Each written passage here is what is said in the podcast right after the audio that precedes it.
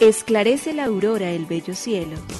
Otro día de vida que nos das, oh tierno Padre que en el cielo estás. A esta hora, unamos nuestros corazones en alabanza al Señor, Creador de todo cuanto existe. Compartamos el Evangelio. Reflexionemos en su palabra. Esto es, Esclarece la Aurora, con el Padre Antonio Ramírez. Bienvenidos.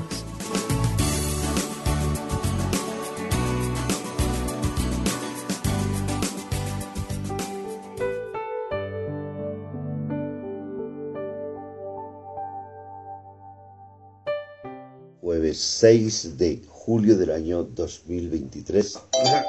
Al Señor queremos una vez más entonces decirle con nuestro corazón henchido de.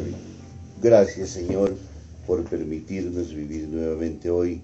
Gracias Señor por poder comenzar esta nueva jornada.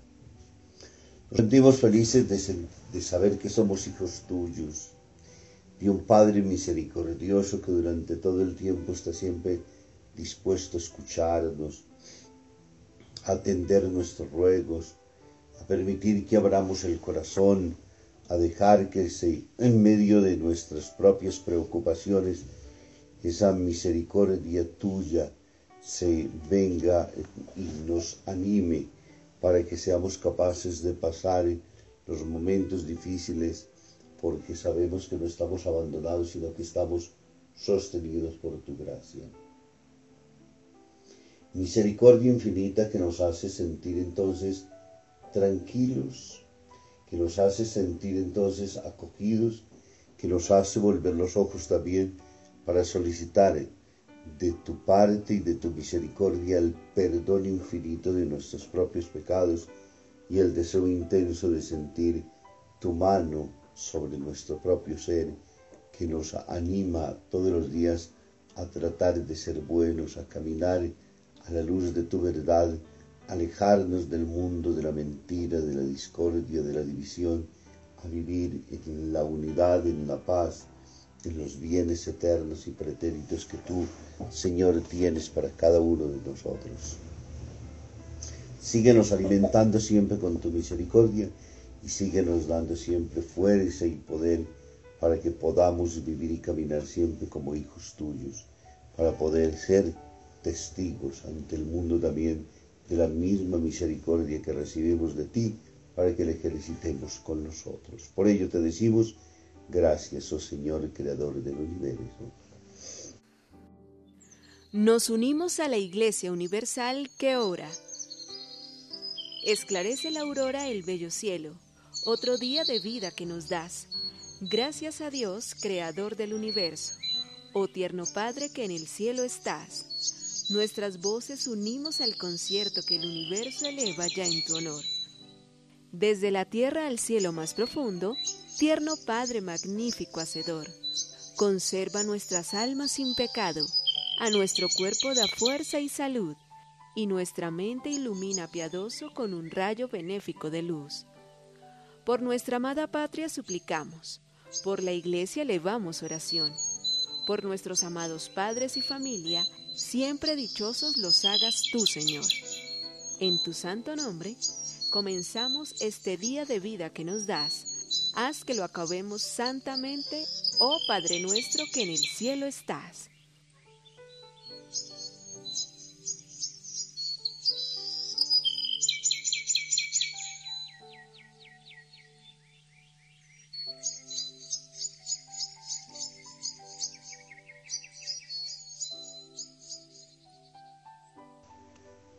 Mundo mejor.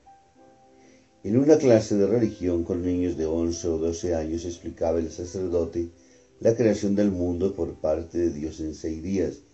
Intervino uno de los alumnos diciendo, profe, pero si Dios es omnipotente porque no hizo el mundo más perfecto, un mundo mejor. ¿Por qué pensaba ponerte a ti en él para que continúe su obra y la perfecciones? Quedó callado y pensativo el muchacho aquello ya no era tan fácil como criticar.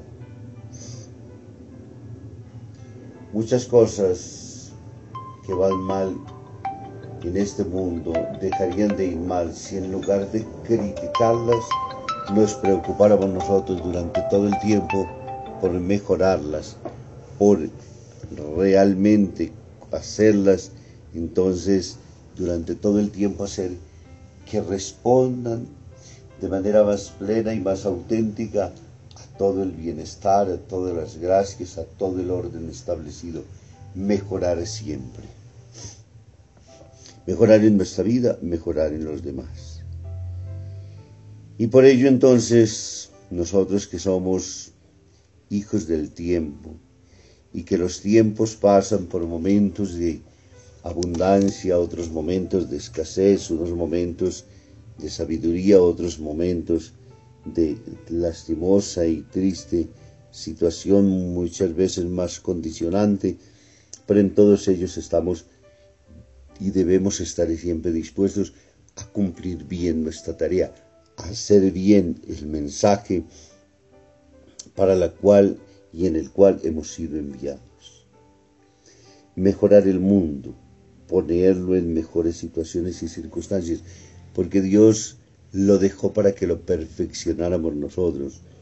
Todo aquello que nosotros logramos hacer en bien, todo aquello que corresponde al destino más pleno y más feliz de la existencia de nuestra propia vida, de la vida de los otros, es entonces la misión que Dios nos ha regalado y con la cual nos ha puesto sobre esta tierra.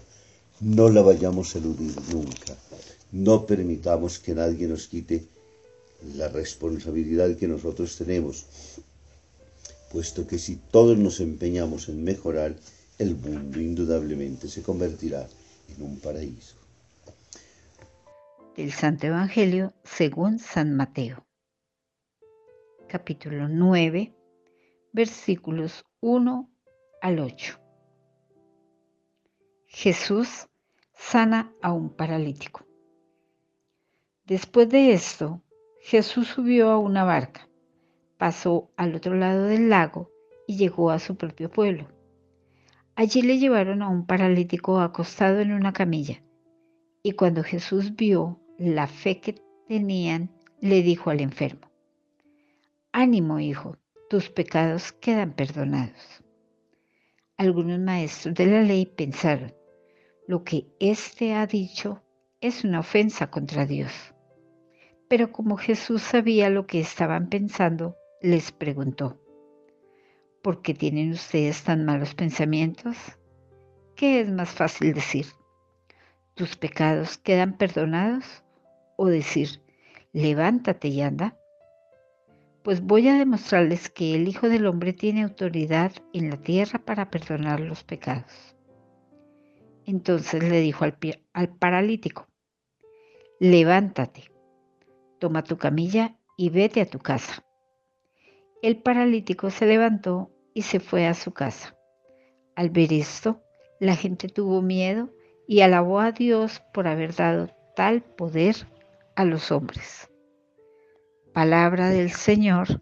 Gloria a ti, Señor Jesús. El Evangelio de Mateo en el capítulo 9, versículos del 1 al 8.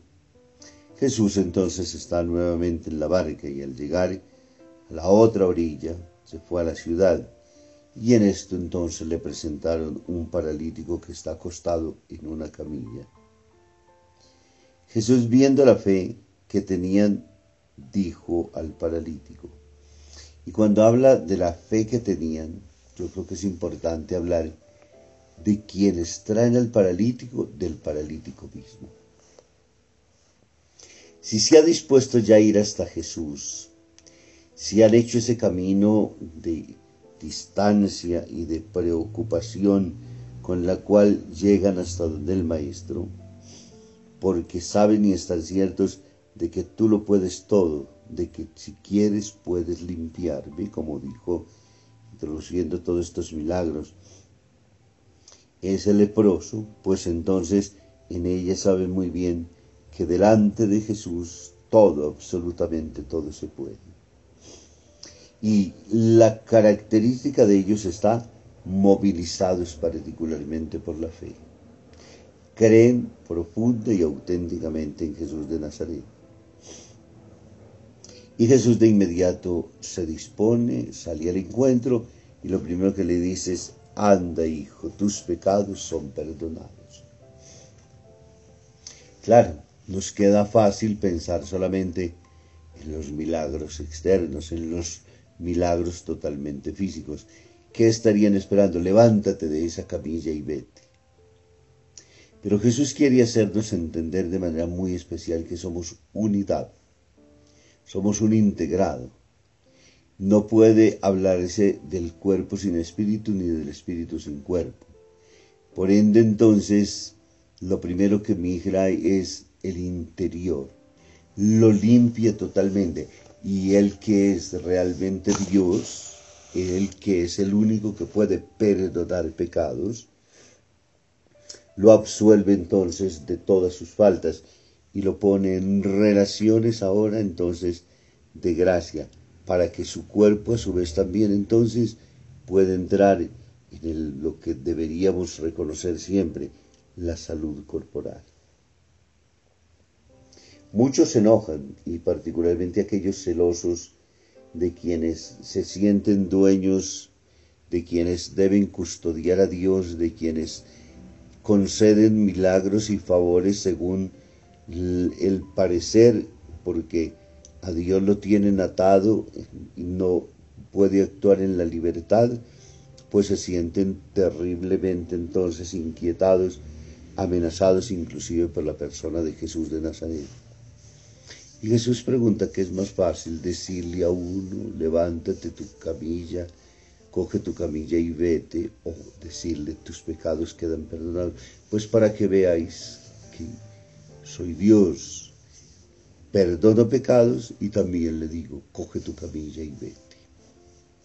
Y se realiza el milagro total, alma y cuerpo liberados en toda la plenitud y en la esencia de lo que estamos llamados a ser, un cuerpo bien dispuesto que puede recibir de Dios, la gracia curativa que nos lleva a través de todos estos banquetes y gracias que Dios ha dejado para nosotros. En la experiencia más infinita de que de Dios podemos encontrar toda su fuerza, toda su gracia y que para ello quiere perdonarnos todos nuestros pecados, nos quiere poner en íntima comunión con Él, nos quiere liberar interior e exteriormente para que vivamos con la libertad de los hijos de Dios. Sanos en el cuerpo, sanos en el espíritu. A veces nos presentamos ante los otros con un cuerpo, lógicamente, de pronto hasta muy estilizado, muy bien, con unas apariencias físicas muy bellas, pero con un hedor terrible en el alma, porque está sucia, porque está contaminada, porque no reconocemos nuestro pecado, porque no pedimos perdón por él, porque no nos reconciliamos. Dios nos pide, Dios nos da, nos pide que nos acerquemos a Él fuente de gracia y de sabiduría y nos concede su perdón cada vez que lo invocamos. Recurramos al sacramento de la confesión. Bendiga el Padre, el Hijo y el Espíritu Santo. Muy feliz día.